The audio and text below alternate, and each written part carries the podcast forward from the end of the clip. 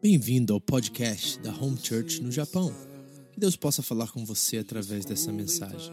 Se você quer mais informações sobre a igreja, entre no site japão.seva.org ou então através da nossa página no Facebook, Seva Japão. Deus abençoe você através desta mensagem, em nome de Jesus. Tua palavra me restaura e me faz crer somente em ti. Bem-vindos, boa tarde. Feliz ano novo a quem eu não vi, certo? E nós estamos começando esse ano novo bem, nós estamos fazendo um ano de igreja. Gente do céu, você tem noção do que isso significa? Você tem ideia? Sabe esse rostinho do seu lado aí? Você aguentou essa pessoa um ano. No outro domingo a gente se reuniu aqui, você aguentou um ao outro. Gente, isso é um milagre.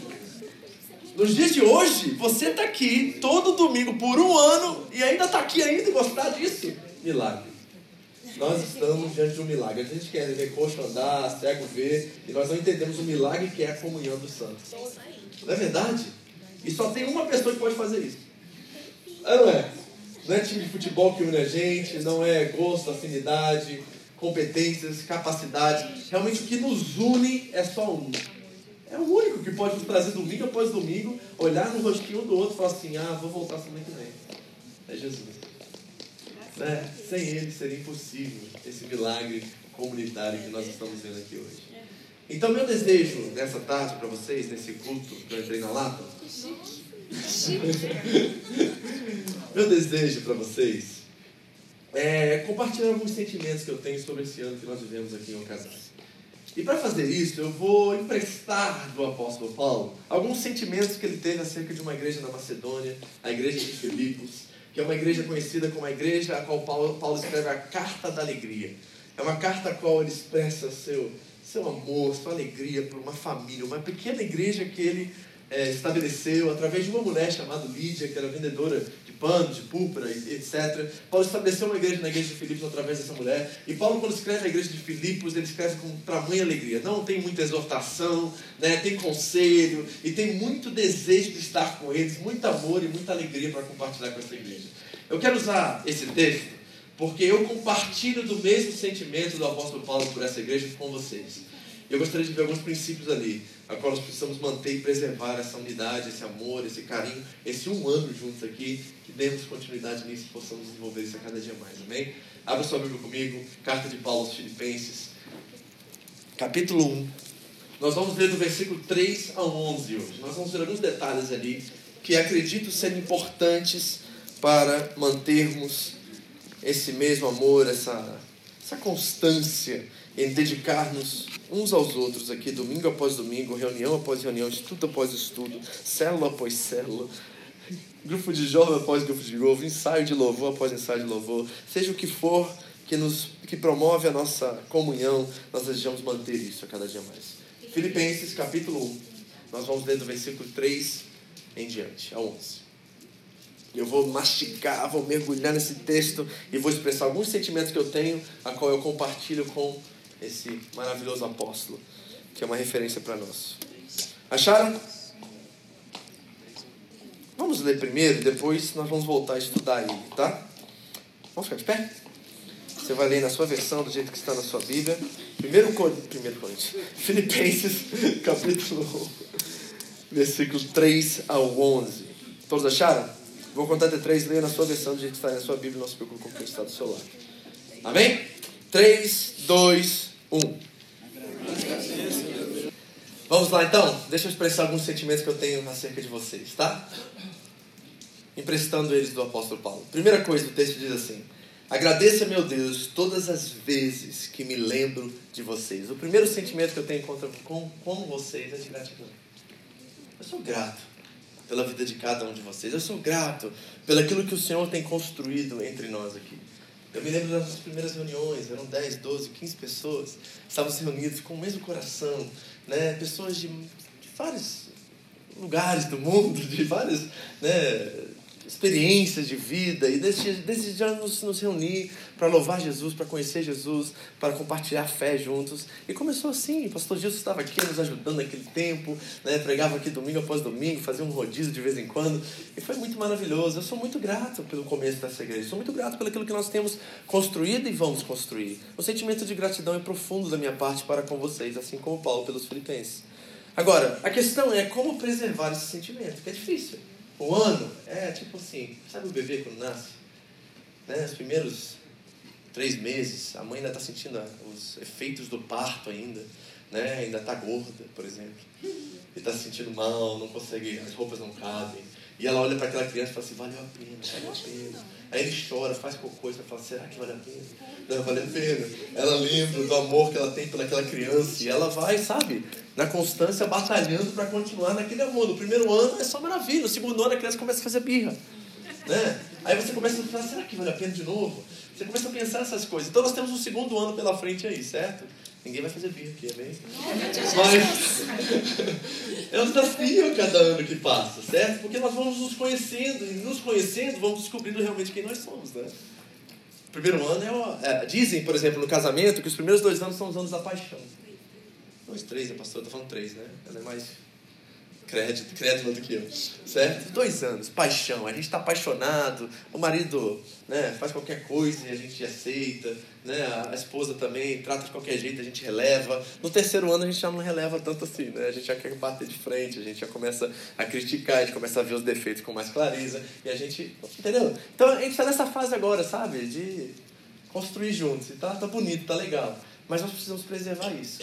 A questão é como preservar isso. Eu quero dar para vocês alguns princípios para que nós mantenhamos essa gratidão viva entre nós. É muito importante, porque Paulo vai dizer que essa é a vontade de Deus para conosco. 1 Tessalonicenses 5, 23. Que nós o quê? Sejamos gratos, sejamos agradecidos. Esta é a vontade de Deus. Quer saber a vontade de Deus para você? Seja agradecido. Então nós temos que manter a gratidão viva entre nós. Como fazer isso? Bom, a primeira coisa que eu reconheço que é necessário é a sinceridade. Okay? Para manter a gratidão viva, a sinceridade é fundamental. O que você está falando de sinceridade, pastor? Não é dizer qualquer coisa a qualquer hora e dizer a verdade, entre aspas, assim, sabe? Ou, ou vomitar nossas frustrações e decepções uns com os outros. Não é essa sinceridade que eu estou falando. Eu estou falando de uma sinceridade que envolve o entendimento e a compreensão correta do Evangelho. Porque o que o Evangelho nos revela é que nós estamos aqui como família por uma razão só: Deus nos amou. Esse é o elo e esse é o denominador em comum entre todos nós. Deus nos amou em Cristo Jesus. É isso que nos define, é isso que faz essa, essa reunião semanal, essa, esse ajuntamento ser algo mais profundo, algo verdadeiro entre nós. É que Cristo nos salvou, que Cristo nos ama. E essa sinceridade vem do entendimento do Evangelho entre nós. Ou seja, não foi por mérito. Ninguém aqui tem um desempenho, uma capacidade além do normal que nos trouxe é, juntos, que nos uniu. Não é nada disso, não é por competência de ninguém aqui. Né? Por mais que nós tenhamos um grupo de louvor legal, uma pregação boa, um ministério infantil bacana, um lugar excelente para a gente congregar, não é isso que mantém as pessoas dentro de uma comunidade. Tem algo muito maior que isso. E eu digo que isso é a graça de Deus entre nós. É o amor de Deus que nos uniu. É isso que mantém a nossa gratidão viva. Nós precisamos ser sinceros uns com os outros no Evangelho. Vocês estão entendendo isso? É muito importante. Não estou falando aqui de dizer a verdade, de ser franco, de ser aberto. Não é essa sinceridade. Eu estou dizendo a sinceridade de entender o que o Evangelho fez entre nós. O que, que ele fez entre nós? O que, que essa boa nova fez entre nós? Nos uniu em Cristo Jesus. Isso é fundamental, é graça. Entendem isso? É graça. Agora, repare que essa identidade de irmãos agora dentro de uma família, Paulo, eh, desculpa, Pedro vai dizer que nós somos pedras vivas em um edifício espiritual. Linda essa imagem, né? Eu fico me imaginando como uma pedra. E você do meu lado, e outro do meu lado, e outro do meu lado. E a gente vai construindo um edifício espiritual, lindo, maravilhoso. Essa é a imagem bíblica da igreja. Então repare, para manter isso vivo, nós precisamos entender realmente como essa identidade floresce, como que ela se revela. E Paulo vai dizer aqui, olha comigo lá de novo em Filipenses capítulo 1, no versículo 7 agora, ele vai dizer que essa identidade ou essa paternidade, ela é incircunstancial. Diga comigo, incircunstancial. Ou seja, não depende das circunstâncias da nossa vida. Olha o versículo 7 comigo, ele diz assim, ó. é justo que eu assim me sinto a respeito de todos vocês. Ele está expressando amor, gratidão, tudo isso, tá? Então ele diz assim: ó, é justo que eu sinta assim a respeito de vocês, uma vez que os tenho em meu coração. Ah, eu sinto isso por vocês, sabe, gente? Eu tenho vocês em meu coração. Eu lembro de vocês todos aqui toda semana e lembro de orar por vocês. E vocês estão sempre no meu coração e da André. A gente está sempre falando de vocês. Coisas boas, tá? A gente está sempre falando como é que a gente pode fazer isso melhor, como é que a gente pode ajudar fulano, ciclano. E a gente conversa, né? Entre a liderança, a gente fala assim, vamos fazer alguma coisa para dar mais suporte, para alinhar nossos, nossos propósitos, para que a gente possa edificar mais a igreja. É sempre assim, queremos servir, queremos ter vocês em nosso coração o tempo todo. Vocês estão em nossos corações o tempo todo. Eu estou no de vocês? Vocês lembram de nós, pelo menos, nas refeições, de orar por nós? Lembra de nós, tá, gente? Por favor, precisamos. Nas refeições, lembra do André, tá? Uma vez que os tenho em meu coração, revolta lá. Pois, quer nas correntes em que me prendem, Paulo está preso, é uma carta da prisão. Nas correntes em que me prendem, quer defendendo e confirmando o evangelho, todos vocês participam comigo da graça de Deus. Olha aí. Esse é o elo em comum. Todos nós participamos da graça de Deus. Todos nós fomos alcançados pela graça. Então não é meu desempenho, não é minha competência, não é o que eu faço, é aquilo que Deus fez e Cristo por nós. É isso que faz a gente sair e entrar pelaquela porta todo domingo. E isso tem que ser sempre o nosso foco, e isso que nos mantém agradecidos. Amém? Porque dificuldades nós vamos ter relacionais. Sempre, qualquer comunidade, qualquer grupo social, você terá dificuldades. Amém? Então nós estamos aqui porque a graça de Deus nos alcançou. Alcançou a mim e alcançou você também. Amém? Olha para o seu irmão e diga assim: a graça de Deus nos alcançou. Diga assim, graças a Deus por você. Amém? Então, a gratidão é um sentimento que eu tenho. E ela precisa ser preservada pela sinceridade. A outra coisa que é necessária, além da sinceridade, é algo chamado reciprocidade. Diga comigo, reciprocidade. reciprocidade. Agora, não é obrigação, é revelação. Ou seja, eu sou grato a Deus por ter salvo você. E você é grato a Deus por ter me salvo. Essa, essa é a reciprocidade que eu estou falando. Quando eu olho para você, eu olho e digo assim: graças a Deus, Deus te salvou, porque você é uma bênção dentro dessa igreja para mim. Você pode dizer isso para o seu irmão que está do seu lado? Graças a Deus, Deus te salvou e te trouxe até aqui. Hoje nós vamos falar muito uns com os outros, tá? Porque é um ano e nós temos que conversar. Tá vendo? Você disse assim: que bom que você faz parte da minha família. Né? E sabe o que a igreja promove às vezes? A igreja promove um lugar, volta. A igreja promove um lugar aonde às vezes as pessoas a qual nós congregamos no mesmo ambiente como esse, às vezes são mais próximas de nós do que da nossa própria família de sangue. Ainda mais aqui no Japão, né, gente? Que a gente está tão longe e essas pessoas suprem essas carências emocionais que nós temos. Nos amam quando o pai, a avó, o tio não podem nos abraçar, não podem nos amar. É esse abraço amigo todo domingo que a gente recebe, que é o abraço do pai, da mãe, do tio, né? Do cachorro, do papagaio. É, é que a gente recebe no domingo aqui. É maravilhoso isso. Isso precisa ser recíproco. Então, quando eu entro para aquela porta, eu olho para você e digo assim: graças a Deus você está aqui. E você diz para mim: graças a Deus que você também está aqui. Porque é isso que é importante, isso que precisa ser mantido, é isso que nós precisamos buscar cada dia mais. Agora, preste atenção em algo. Você é grato pelas pessoas que Deus colocou nessa família? Olha, tem certeza? Sabe por quê? Porque em 1 Coríntios 12, 18, o apóstolo Paulo vai dizer pelo Espírito Santo, que Deus colocou cada um, cada membro, no corpo, como Ele quis. Então é prerrogativa divina que você está aqui. Então, quando nós nos tornamos insatisfeitos, chateados ou alguma coisa, nós de fato estamos dizendo a Deus que nós estamos insatisfeitos com Ele. E nós achamos que Ele errou naquilo que Ele fez. Hum, apertou, né? Não é tudo bonzinho hoje, gente. Prometo. É tudo bonzinho. Vou falar só coisa boa hoje, tá? Tá entendendo? Então, quando eu olho para você e falo assim, ai, a igreja é uma bênção, mas não queria aquele irmão ali, não. Você está dizendo para Deus assim, o Senhor errou. E se nós servimos um Deus que é perfeito e não erra em nada, o problema é de quem? Geralmente é do irmão, né? É, geralmente é do irmão. geralmente é sempre do irmão. Sempre a pregação é para o irmão, a pregação é para o marido, para a esposa, nunca é para você, né? Isso é verdade. Mas se foi o Senhor e Ele é perfeito e Ele nos colocou como Ele quis, então, posso dizer uma coisa para você? Está preparado? Aperta o cinto. Abrace logo o tratamento de Deus. Amém. Abraça logo. Sabe, assim, se, se entrega logo. Porque se ele não consertar você aqui, ele vai consertar você lá fora. E lá fora é mais difícil. Lá fora ele usa pessoa que não tem princípio que nem você tem. Lá fora ele usa pessoas que não te amam por quem você é, amam por aquilo pelo que você faz.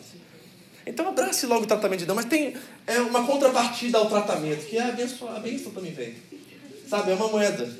De um lado vem o tratamento, a gente fala assim, nossa, o irmão tá lá só para me tratar, né? Todo domingo eu tenho que olhar para ele ele me trata. Todo domingo ele me trata. Só que do outro lado da moeda está uma descoberta do novo ser que você pode se tornar. E quando esse novo ser sair, fluir, nascer, a bênção virá. E aí você vai aprender a lidar com aquele irmão difícil, olhar para ele com empatia e amor e considerá-lo com a mesma graça que alcançou você. Ah, é maravilhoso saber isso, que a igreja é esse lugar.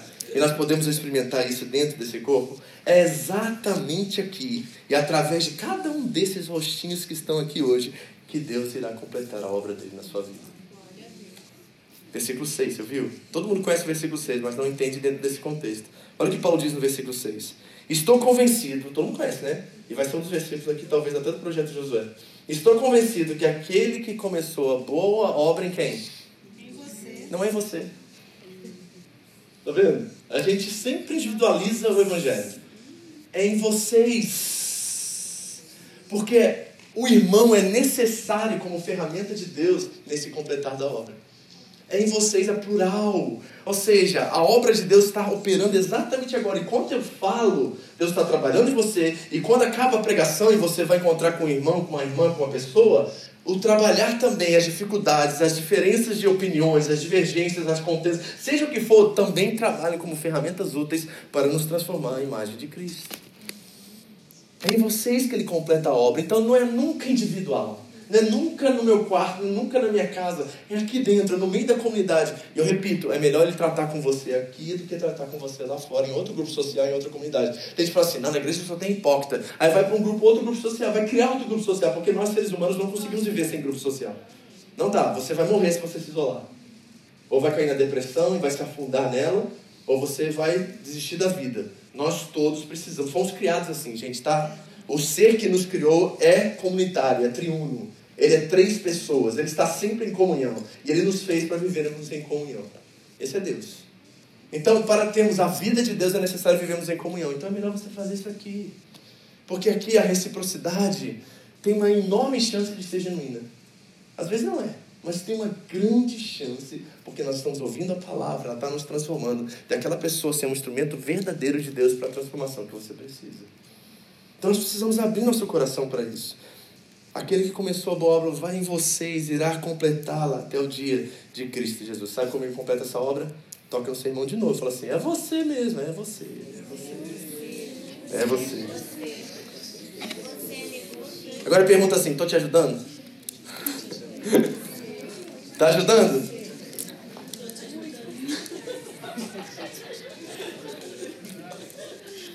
Tem alguém falando assim: por que, que eu sentei do seu lado hoje? Logo hoje o pastor vai mandar de falar um monte de coisa pro outro. Né? Hoje vai ter um DR em casa, alguns casais aqui, né? Amém. Primeiro sentimento, gratidão. Sinceridade, reciprocidade, baseada no Evangelho, pautada pelo Evangelho, a graça de Deus nos alcançou. Amém. Segundo sentimento, alegria. Versículos 4 e 5. Leia comigo. Filipenses 1, 4 e 5. Eu vou ler. Em todas as minhas orações em favor de vocês, sempre oram com por causa da cooperação que vocês têm dado ao Evangelho, desde o primeiro dia até agora. Vocês repararam uma coisa no texto? A alegria, de acordo com Paulo, é condicional. Pegou? Volta no 4, Rafa. Em todas as minhas orações em favor de vocês, sempre oro com alegria. É bom que parou aí, gostei. Então até a gente está feliz, né? Sim. A gente quer essa alegria, não quer? Todo mundo quer ser alegre aqui, feliz? Certo? Não é bobo alegre. É. Eu estou falando assim, diz uma alegria permanente. Daí tem muito crente bobo alegre, né? Certo? Eu estou falando de uma alegria assim, permanente, constante. Um estado de espírito além das circunstâncias. Isso é alegria, é fruto do espírito. Certo? Então é bom que parou aqui no 4. Olha, então, alegria é uma promessa. Como que essa promessa vem? Versículo 5. Por causa. Tem uma condicional. Então, se nós queremos experimentar essa alegria, nós temos que fazer o que está no versículo sequente, que diz assim: Por causa da cooperação que vocês têm dado ao Evangelho, desde o primeiro dia até hoje. Ou seja, o fruto, essa alegria está pautada em uma parceria que vem de uma convicção da nossa identidade que nos move em missão juntos. Hum. Então ela é missionária a alegria, de acordo com Paulo. É o que nós fazemos em conjunto, em parceria, cooperando juntos para um propósito só. Olha que coisa maravilhosa. Então, como é que isso se manifesta entre nós aqui, na Home Church Okazaki? Como é que nós experimentamos isso? Primeira coisa, ser igreja não é um simples ajuntamento. Amém? Se a gente quiser se juntar, a gente faz. A gente fez isso no feriado, né? Você juntou, brincou, zoou, comeu. Ajuntamento por ajuntamento, qualquer um faz. Faz show de rock, faz torcida de futebol. Se for por ajuntamento, somente por. Qualquer lugar no mundo tem isso. A igreja não é isso. E não pode ser isso. Se tornar isso para você, você está no lugar errado. Não pode ser simplesmente um lugar que a gente se ajunta porque a gente gosta da sociabilidade, das amizades, né, do jeito, da forma, das, das amizades que ali estão. Se ela for isso para você, você pode buscar isso no rock, você pode buscar isso no futebol, você pode buscar isso nas afinidades, nos grupos sociais. Tem o motoclube, se você quiser. Né? Tem a, de vez em quando a gente ia para X-Walker, tem o grupo das Ferraris. Tinha umas 10 Ferraris paradas num ponto lá. Certo? Compra a Ferrari e vai lá fazer o grupo, parte deles. certo? Então deixa eu dizer uma coisa que você não vai gostar de ouvir de novo. Hoje é assim, eu, eu, passo, eu passo carinho, depois eu. Né? Deus não quer que nós sejamos BFF. Sabe o que é BFF? Linguagem moderna. Melhores amigos. Best friends. Não é esse o propósito de Deus enquanto sermos igreja. Deus não quer que todo mundo aqui seja melhor amigo do outro. Não é esse o propósito, mas Deus quer que todos nós, com a mesma forma de pensar, com o mesmo propósito, tenhamos a mesma missão. E nessa missão nós encontramos a promessa da alegria. É nessa missão, enquanto nós estamos juntos, cooperando, de acordo com o texto, ao Evangelho, nós encontramos uma alegria incircunstancial que nos dá força, motivação. E aí, nesse lugar, enquanto nós estamos cooperando, é que as amizades nascem. Porque tem gente que acha assim que chegou na igreja todo mundo vai ser melhor amigo dele, dela. Assim, isso é, desculpa, infantil pensar assim. Porque não vai acontecer, gente. Algumas pessoas você vai encaixar direto, vai falar assim, uau, que legal, e aí tem que ter um pouquinho de maturidade, porque se juntar muito também fede. Não é bom, às vezes, tem que ter sabedoria, tem que ter o um momento, o tempo. Tem gente muito pegajosa que acha assim, ai, meu melhor amigo, ele vai comprar um pingente no coraçãozinho, parte no meio já dá. Entendeu? É, tem que ter cuidado com essas coisas, porque às vezes a gente tem uma ilusão acerca da, da expectativa dessa pessoa a meu respeito, quando ela não está no mesmo padrão, nível que eu estou. E nós nos frustramos, nos decepcionamos. E a gente acha que a igreja falhou com a gente. Mas não é verdade, nossas expectativas foram muito altas. Os relacionamentos eles se constroem. E se constroem aonde? De acordo com Paulo, na cooperação evangelho. O Jesus chegou na igreja e não era nem parecido comigo, não tem nada a ver comigo. Eu gosto do time ruim. É o meu. A gente é muito diferente em tudo, gostava de rap. Assim, vai ver uns vídeos lá que nós temos no canal lá, você vê o Jesus cantando rap. Mas era totalmente oposto. E aí na missão nós nos tornamos amigos, nós nos tornamos irmãos, nós nos tornamos mais do que amigos hoje. Ele é alguém, parceiro meu, que eu confio plenamente nesse ministério. Mas isso aconteceu como? Porque nós dois estávamos buscando Jesus juntos. A missão, a cooperação no Evangelho. Isso é verdade de todos vocês aqui. Talvez quando você chegou nesse ministério aqui, você não conhecia essa pessoa que hoje você tem uma tremenda afinidade. Isso aconteceu na célula, isso aconteceu na visita de um irmão, isso aconteceu na missão. A missão trouxe a alegria, a alegria trouxe a amizade. Isso é maturidade, isso é fé adulta. Você está entendendo? Então nem todo mundo vai ser seu BFF. Tá? Olha para o seu irmão e fala assim: Eu quero ser seu BFF. Mas se não nos tornarmos BFF, eu te amo. Porque nós estamos debaixo do mesmo propósito. Amém? Então, não é um simples ajuntamento. É uma alegria que está conectada na cooperação do Evangelho em missão.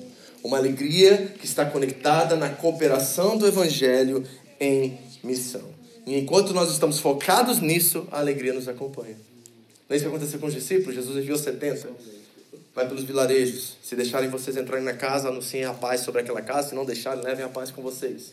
E aí diz o texto que depois de voltarem, eles estavam cheios de alegria cheios de alegria. Encontraram na jornada, no caminho, na cooperação, essa alegria circunstancial. Então talvez você está buscando isso num hobby, no Netflix, no Facebook. Nas... Ah, eu tenho, pastor, dois mil amigos no Facebook. Quantos você conhece? Cinco. Eu sei como é que é hoje em dia. A gente acha que a gente é top, né? A gente tem vários amigos. Só que você sabe realmente quem são os seus amigos. Porque são aqueles que você conta no dedo, graças a Deus por isso, tá? Não seja criança. Você vai ter provavelmente três ou cinco amigos no máximo. Você é sortudo. Você vai ter cinco amigos assim que você vai confiar assim, plenamente toda a sua vida. Sortudo mesmo, tô falando sério. Você sabe. Gente, se você conseguir mais do que isso, você tem que me ensinar. Porque, assim, eu tenho amigos, pessoas que eu tenho um certo nível de afinidade, mas aqueles que você abre o coração, é, conta no dedo. Ai, pastor, você está né, tá sendo muito pessimista quanto a isso. Não, estou sendo realista. É diferente. Entendeu? Então, quando você encontrar esses cinco amigos, meu irmão, você é um cara milionário, você é um milionário. Eu tenho, graças a Deus. Não sei se tenho cinco, acho que eu tenho uns três, quatro. Porém, que eu posso ligar a qualquer hora, eu posso falar o que eu quiser, que não vão me condenar, não vão me julgar, vão me aceitar, vão me amar e vão me ajudar. Esses eu tenho. Eu sei que eu ligar para eles, eles não vão me recriminar por isso. E você tem isso? Você tem isso na caminhada? Porque é na cooperação do Evangelho que a gente descobre essas verdadeiras amizades. E aí nós entendemos que a alegria nos acompanha. Jesus enviou e eles voltaram cheios de alegria. Amém? Agora, como é que nós aplicamos isso? Então tá aí, já dei alguma base para vocês. Vamos à aplicação, Paulo vai nos ensinar. Vai para o versículo 8 comigo agora. Qual é o fruto disso? Olha o versículo 8 que legal. Deus é minha testemunha de como tenho saudade de todos vocês, com a profunda afeição de Cristo. Sabe qual é o fruto de viver assim? Saudade e profunda afeição. Tem saudade, seus irmãos? Tem saudade de estar aqui no domingo? Vai chegando assim lá para quarta-feira, você já está falando assim, ah, está chegando domingo logo para estar tá junto. Né? E nesse feriado, você sentiu isso, não sentiu? Ontem, talvez você estava reunido na casa de alguém lá e você falou assim, ah, eu sei que talvez você pensou assim, ah, vou ter que voltar a trabalhar segunda. Mas na verdade não é isso que você sentiu. Isso é só uma camuflagem, na verdade, do seu sentimento. O sentimento foi assim, talvez, eu espero que seja assim. Poxa, a gente só vai poder fazer isso no próximo feriado. A gente vai poder fazer isso, é, sei lá, domingo, quando der, quando todo mundo estiver disponível. Mas no próximo feriado nós vamos voltar a isso. A gente fica até três horas da manhã na casa dos outros, não é porque a gente está, sabe, a gente quer ficar lá. É porque a gente gosta de estar lá, é porque a gente quer estar lá. É porque as amizades valem a pena para nós, estão nos construindo, construindo em nós alguma coisa. Sabe? Então, sabe o que a gente sente? A gente sente saudade. Quando a igreja está saudável e as pessoas estão maduras, elas entendem o seu lugar, o seu papel. Não tem essa meninice de BFF, e, tá, tá, tá, aquelas coisinhas, aquelas pecuinhas. Quando ela entende isso, o domingo se torna um lugar saudoso. Um lugar onde nós queremos estar, dá um frio na barriga, está chegando na hora. A gente vai lá louvar a Deus, vai ouvir uma palavra abençoadora, vou ver a fulano, ciclano, vou lá abraçar, beijar. Ah, gente, tem saudade disso. E quando está muito real mesmo, tem crente que vai até em dois cultos no domingo.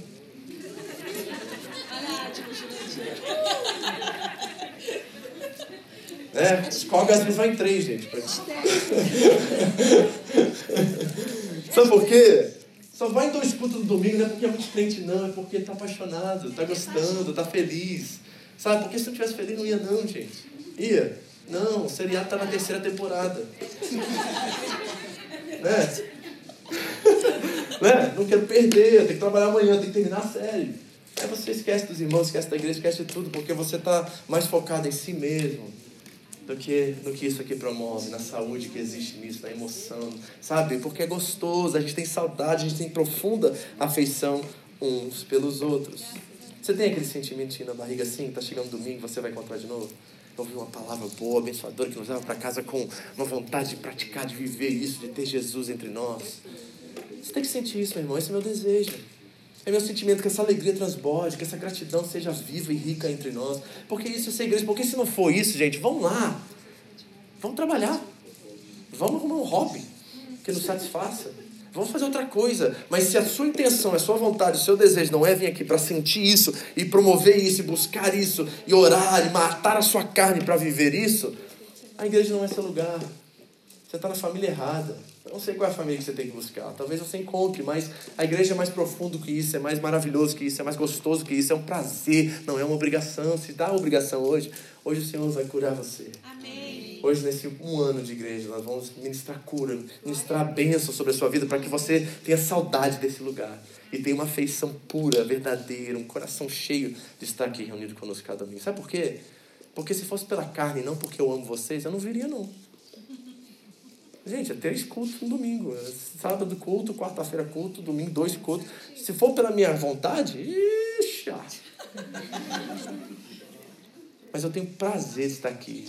Recarrega as minhas forças, abraçar e ministrar e cuidar de vocês. Recarrega. O púlpito me dá. Eu falo para Andréia. Eu venho ouvir uma mensagem. Assim, se eu, se eu não prego no domingo, esse, esse ano vai ser menos isso. Eu, eu sento aqui eu fico mais cansado que se eu estivesse aqui. Mais cansado. Porque isso aqui é o lugar do meu chamado. Onde Deus me alimenta. Eu estou falando com vocês e eu estou ouvindo o Espírito Santo falar comigo, me abençoando, e me dando força, e me direcionando, sabe? Tem coisa que não está aqui, gente. É, ele vem, ele fala e ele nos usa. E isso nos dá alegria, sabe? Gratidão, profunda gratidão. Olha o que Deus fez já esse ano. É um ano de igreja no Japão, gente. Isso aqui é um milagre. É um milagre. Era para a gente estar com aquele número lá de 10, 12 pessoas aqui, a gente feliz da vida, e Deus multiplicou, triplicou isso pela graça dele. E nós temos que ser muito gratos e fazer dessa experiência algo precioso, importante para nós. Porque se nós vivemos isso esse ano, se Deus já triplicou em um ano, o que ele pode fazer no próximo? Amém. Glória a Deus. Amém. É verdade, espero que sim. E espero por quê? Não é porque a gente quer ser a home church. Não, é porque tem famílias que precisam desse amor. É porque tem filhos que estão perdidos aí. Os pais abandonaram e nós precisamos trazer essa família. Nós temos inúmeros casos de famílias que se reconciliaram com Deus e voltaram a ser família.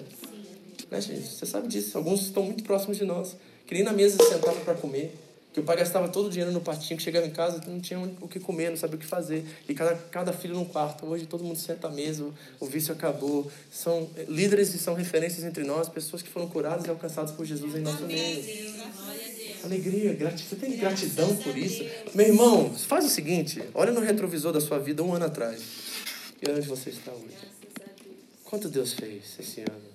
Quantas bênçãos foram derramadas nesse local através de cada um de vocês? Aqui. Não é verdade? Deus é minha testemunha de como tenho saudade de todos vocês, com a profunda afeição de Cristo Jesus. É hora que ele diz: Esta é minha oração. Versículo 9. Que o amor de vocês aumente cada vez mais, em conhecimento e em toda percepção, para discernirem o que é melhor. Repare o que Paulo está dizendo, de acordo com ele, o amor descrito aqui não é um sentimento. Você parou? Que o amor de vocês cresça cada vez mais aonde? Em conhecimento e percepção. Ou seja, de acordo com Paulo, o amor descrito aqui tem a ver com discernimento e não com sentimento. Ou seja, nós precisamos discernir o que, que tipo de amor nos alcançou para que possamos agora traduzir esse amor uns aos outros. Qual foi o amor que me alcançou? A palavra diz que Deus nos constrange, o amor dele é tão tremendo que nos constrange, que Cristo morreu por nós quando éramos ainda pecadores. Então esse amor nos alcançou antes de sermos pecadores. E esse, esse amor traduzido em nós precisa agora ser vivido entre os irmãos. É uma revelação, não é um sentimento. Então quando alguém, o Rafa, por exemplo, aqui, discute comigo, não gosta de algo que eu disse, não fala alguma coisa, não é olho no olho, assim, no sentimento de justiça, de tentar tirar proveito daquela situação, fazer alguma coisa. É o amor de Deus que vem como um, um denominador em comum entre nós, entra entre nós e diz assim, Rafa, o que nós temos em comum é isso, é isso que é mais importante, é isso que nós vamos valorizar, é isso que nós vamos priorizar. As questões de ordem, de dificuldades relacionais, nós vamos colocar em ordem, vamos trabalhar, vamos orar, vamos fazer uma coisa, mas o que nos une é este amor. É este amor que deve permanecer entre nós, apesar das nossas divergências. Esse é um amor que vem do conhecimento e da percepção, não é um amor sentimento. Porque se for sentimento, eu quero fazer justiça e ele vai querer fazer justiça contra mim. Acabou o relacionamento. A partir do, da justiça acabou o relacionamento, porque na ira dos homens não opera a justiça de Deus. Pronto, acabou. Então eu preciso entender que o amor vem de uma revelação. Então isso significa o quê? Não tem a ver com afinidade. Ok? Não me chama para pescar. Não vou. Beleza? Estou avisando já. Mas vamos jogar um videogame, vamos fazer, ler uma, fazer uma leitura, vamos conversar, tomar um café, né? Vamos assistir um jogo, um futebol americano, uma coisa assim, tô dentro. Mas pescar eu vou levar meu iPad livre e vou ler enquanto você pesca. É? Porque não tem a ver com afinidade. Eu vou até com você pescar, mas vou levar um livro, se prepara. Vai ter hora lá que a conversa não vai rolar e eu vou ler. Entendeu? Também não tem a ver com a nossa capacidade, com as nossas competências. Não é porque eu estou aqui que eu sou mais ou menos. Nada disso. Não é isso que nos une, não é isso que nos define. É o conhecimento e discernimento que fomos plantados aqui nesse corpo pelo Senhor, porque Ele quis. Então, seja resolvido nisso, entendeu? Amém. Essa pessoa está aqui porque Deus quis. Então, vai brigar com Deus no seu quarto se você não quer ela aqui. Mas não trate ela mal, não fale mal dela aqui. E não abra sua boca para dizer algo, porque você vai trazer a ira de Deus sobre você. Porque foi Ele que colocou ela aqui.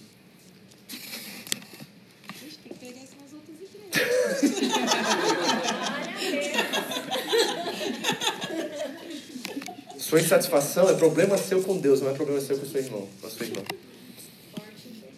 E, esse, e eu tenho a, a mais absoluta certeza que se está te incomodando é Deus trabalhando em você. E essa é a ferramenta que Ele vai usar de preferência para tratar o seu caráter e mudar a sua vida. Então, meu irmão, quando alguém vier e você fala assim, hum, não gosto dele, é ele então. É essa pessoa que Deus colocou aqui para me abençoar. É essa pessoa que Deus colocou aqui para trabalhar na minha vida. É essa pessoa que vai me fazer ser completamente outro do que eu sou. Porque é isso que o casamento faz, não é? Não é o que o casamento faz? O casamento, eu, eu gosto de, nos casamentos, pregar isso. O casamento é a máquina da santificação. Porque, meu irmão, você daqui a 10 anos, seu casamento vai ser completamente outra pessoa. Completamente outra pessoa, viu? Gui e tal. Você não tem ideia do que vocês vão ser daqui. Tá tudo novinho, lua de mel ainda, né? Só love. Vai aquela coisa bacana, filhinho novinho, só love, só vida, né? Tô brincando, que me chama ela de vida, né? É só vida, daqui a pouco vai mudar os nomes, tá? Não, eu tô brincando, vai não. Ela vai continuar sendo vida. Vai continuar sendo vida. Em nome de Jesus. Isso. Mais ou menos.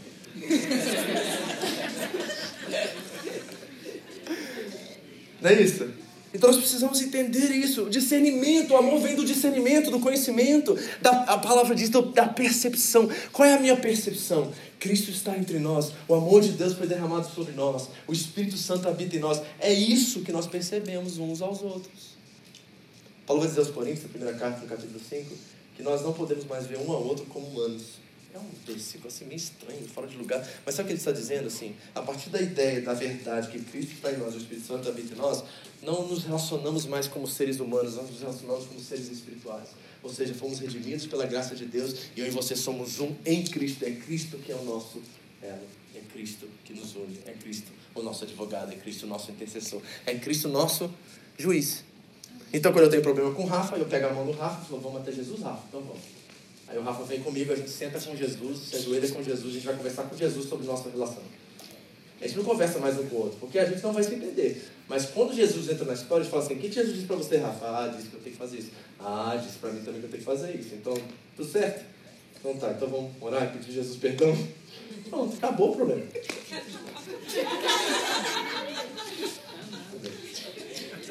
Entendeu? É isso. É uma percepção, é um conhecimento, é um entendimento, é uma revelação.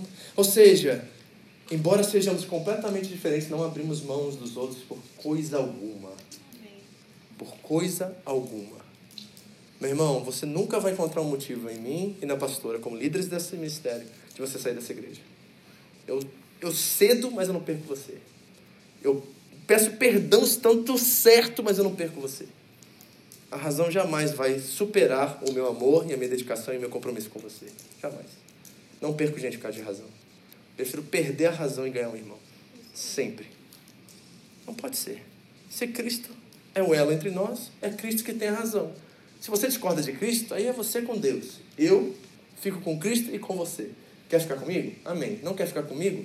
Eu estou aqui a hora que você quiser, da forma que você quiser, eu vou estar aqui para você. Não abro mão, não desisto. Estou aqui. Porque a percepção do amor é necessária na construção desses valores que nós estamos fazendo um com o outro. É isso que nós precisamos manter, porque isso nos traz um propósito. Eu gosto de contar essa história de, da mitologia grega, que eu acho que eu já contei aqui, talvez você já ouviu, mas eu acho super interessante porque revela muito da, da, do caráter da igreja. Dizem que havia uma ilha específica, em algum mar, em algum lugar, de que os navegadores iam e eles, ao passar pelaquela ilha, haviam sereias nas pedras daquela ilha, e as sereias começavam a cantar e começavam a. eh, como é que eu posso falar? É, iludir ou hipnotizar ou, sei lá, enfeitiçar o coração dos, dos, dos, dos tripulantes e dos Marinheiros. marinheiros. E aí eles desviam, desviavam o barco até as pedras, batiam contra as pedras, o barco naufragava e as sereias entravam e roubavam toda a carga do navio. E toda vez que o navio passava por ali, ouvia o canto das sereias, eram seduzidos pelo canto da sereia, batiam nas pedras e eram roubados. Aí um desses, como é que chamou? O, é piloto?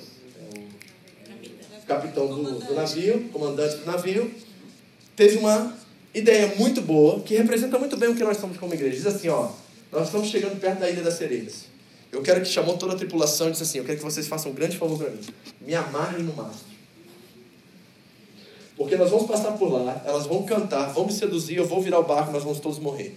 Então faz o seguinte, nós estamos chegando lá, pega o mastro e me amarra. Aí os tripulantes foram lá, amarraram, me amarra com força porque eu vou tentar sair daqui. Se eu xingar, se eu gritar, se eu mandar vocês me desamarrarem, não me desamarram. A qualquer custo, a qualquer coisa, não me tirem daqui. Não importa o que eu falar, o que eu gritar, não me tirem daqui. Aí a tripulação foi lá, em volta do mastro, amarrou o capitão, amarrou. Aí eles começaram a passar, aí as sereias começaram a cantar. Sereias?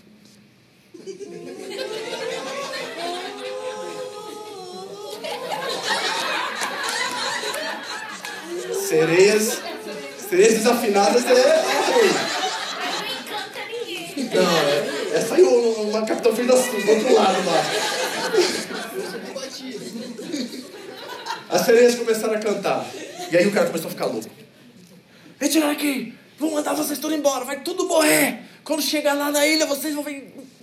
Aí, aí, foi uns 10 minutos, gente, de loucura. Deu uma loucura no cara. Ele queria ser desamarrado, desamarrado, desamarrado. De qualquer forma, os tripulantes assim, a gente faz. Porque a coisa foi tão tensa que eles falaram assim, a gente vai desamarrar. ele. Falou para não fazer de qualquer coisa. Então, aquela, sabe aquele tumulto, aquela coisa? Passou os 10 minutos. Aí ele foi entrando e tomando, né? Caindo em si, voltando. Caiu em si, olhou para a tripulação, todo mundo assim, com desse tamanho, esperando a reação deles. Falou assim, graças a Deus. Graças a Deus vocês não fizeram nada e me mantiveram aqui amarrados. Porque se vocês não tivessem feito isso, nós estávamos todos mortos agora. Ele agradeceu, abraçou a tripulação, celebrou, fizeram uma festa porque eles sobreviveram na Ilha das Sereias. Bem-vindo à igreja. Vocês são todos tripulantes, inclusive eu, nesse barco chamado igreja. E de vez em quando nós vamos ter que amarrar alguns irmãos no mar. Se nós vamos ser uma igreja, sério, vai chegar uma hora que eu vou ter que pegar o Rafinha. E é fácil amarrar ele no mato, né? Vou ter que amarrar ele no não precisa muita força. Vou ter que amarrar ele no mastro. Porque vai dar uma loucura nele em algum momento, é solteiro, gente, viu? É, quem sabe, ele começa a olhar sereia por aí. É, vai começar a cantar mais sereias, aí eu vou ter que amarrar o Rafinha no mastro. Né? Ele não vai gostar, vai espernear, mas se ele entendeu o valor que nós temos como comunidade e o valor estar nesse barco, ele vai dizer depois eu amarrei, ele fala assim, obrigado por ter me amarrado naquela situação, naquela circunstância, naquela coisa que estava acontecendo na minha vida, obrigado por ter ido lá na minha casa me visitar quando eu estava passando por luta, obrigado por trazer uma comida comigo que eu não tinha para comer, obrigado por você ser uma bênção na minha vida no momento mais difícil, obrigado por você não desistir de mim quando você poderia ter desistido. Isso é igreja. Tá? Esse é um amor perceptivo. Esse é aquilo que nos mantém focados e nos une em uma coisa só. Para a gente terminar, versículo 11. Qual o propósito disso tudo? A fim de serem puros, irrepreensíveis até o dia de Cristo, cheios de fruto de justiça, fruto que vem por meio de Jesus Cristo para a glória e louvor de Deus. Está aqui o fruto, o propósito. Qual é o propósito de eu amarrar você no mastro? Para que você seja irrepreensível até a vinda de nosso Senhor Jesus Cristo. Gente, eu quero levar vocês para a eternidade comigo. Amém? E se eu tiver que amarrar você, Ronaldo? Se eu tiver que dar uma, um tapinha na orelha de vez em quando, Senhor, Jurandir. Se eu tiver que te ligar, encher sua paciência e amar você, eu vou fazer isso, porque eu quero você na eternidade comigo. E amarra a gente também, né? E amarra a gente também. De vez em quando você vai ter que ligar e me amarrar também. Falar assim, não, pastor, não é isso, não é assim, Deus falou assim, assim. É recíproco, não é que eu falei? É recíproco. Isso é o que chamamos da igreja do nosso Senhor Jesus Cristo. Um lugar de tratamento, um lugar de amor, um lugar de aliança. Tem um ano vindo pela frente. Nós vamos experimentar isso. que, que eu espero desse segundo ano como Home Church em Okazaki? Qual é o desafio? Qual é a proposta que nós temos que ter? Primeiro é ser grato. Amém? Amém. Diga assim, eu vou ser mais grato em 2020. Eu vou ser mais grato em 2020. Agora, seja grato pela sua igreja. Seja grato pelos seus pastores, seja grato pela sua liderança, seja grato pelas pessoas que trabalham, que são presentes na sua vida aqui nessa igreja. E quando eles errarem, sejam gratas. Vão errar. Gente, vão errar. Te garanto que eles vão errar. Te garanto. Do meu lado, você já sabe a minha resposta. A bandeira do perdão está sempre hasteada aqui. Sempre. Você pode errar 10 mil vezes comigo, vai sempre ter perdão para você. Independente do que for, você sempre terá perdão da minha parte. E sempre será bem-vindo aqui e nunca será excluído entre nós. A não ser que você não queira estar entre nós mais. Então seja grato. Primeiro, primeiro conselho prático. Segundo, experimente mais a alegria do Senhor na cooperação do Evangelho. Ficar sentado nesse banco aí não vai trazer alegria. Você pode vir ficar sentado. Respeito você por tomar essa postura. Você pode estar aqui todo domingo com a gente, não tem problema. Nunca vou julgar você por fazer isso. Mas se você quer essa alegria, você vai ter que cooperar. Se você quer viver a alegria, você vai ter que cooperar. Pastor, como é que eu coopero? Não toco instrumento? É, você está pensando só igreja, você não está pensando reino. Não pensa aqui. Tem gente já fazendo. Olha que coisa linda, gente. Meu Deus. Alguém preparou isso aqui, alguém veio aqui cedo, alguém investiu tempo em vocês para fazer isso aqui, para você tirar uma foto bem, para você comer um bolo gostoso. Alguém aqui, ensaiou, alguém aqui preparou isso, alguém alugou esse salão durante a semana. Sabe? Tem, tem gente fazendo isso, e graças a Deus tem gente fazendo isso. Mas sabe o que é mais importante do que isso? É você pertencer a essa igreja. É você ser um conosco, é você participar da vida do seu irmão. Isso tem um valor acima daquilo que nós fazemos. Isso traz alegria. Isso é cooperar no Evangelho, é participar. Não é ser mais um em nosso meio, é ser alguém presente, é alguém que está envolvido. Ai, pastor, mas não me chamaram para o churrasco no feriado. Menos criança, mais adulto. Não deu para ser esse ano. No ano que vem você vai ver, chega mais. Participa mais. Sabe o que acontece? Às vezes as pessoas falam assim: por que você sempre sai para comer depois? Porque são os últimos para fechar a porta. Sempre que tem aqui alguém para fechar a porta, a gente chega lá fora e fala assim: e aí, vamos comer? Vamos comer, a gente vai comer. Nada pré-organizado. Você ficar e fechar a porta com a gente, você vai comer com a gente. Só isso. Então vai para sua casa, espera, quando deu mais nove meses, você volta. Aí você vai comer com a gente. Porque é sempre assim, os últimos sempre saem para comer. Isso é aqui em Gilgal, né, Jesus? É aqui, é em qualquer lugar, em qualquer igreja do mundo. Estamos lá, à toa, conversando, ninguém quer largar a comunhão, todo mundo quer ter mais comunhão, a gente vai comer para ter mais comunhão, porque crente come. Entendeu? E sabe o que acontece? Cooperamos. E sabe o que acontece? Sabe qual é o produto disso? Alegria. Alegria. Gratidão, alegria. E outro propósito. A cooperação nos une no mesmo propósito. Em 2020, participe. Veja o que Deus tem para você, especificamente para você nesse ministério que nós não temos ainda. Tem algo em você que nós não temos e você tem, mas você ainda não revelou. E quando você revelou, nós vamos ser mais completos por causa disso. Gratidão, alegria, propósito. 2020 vai ser assim, amém? amém. Concorda comigo? Amém. Crê comigo? Amém. Amém. Então seja assim, em nome de Jesus. Vamos orar, agradecer a Deus. Essa foi mais uma mensagem da Home International Church no Japão. Para mais informações sobre a igreja, entre no site japão.seva.org ou na nossa página no Facebook, Seva Japão, ou através do iTunes Podcast Seva Japão Mensagens. Deus abençoe você e a sua família, em nome de Jesus.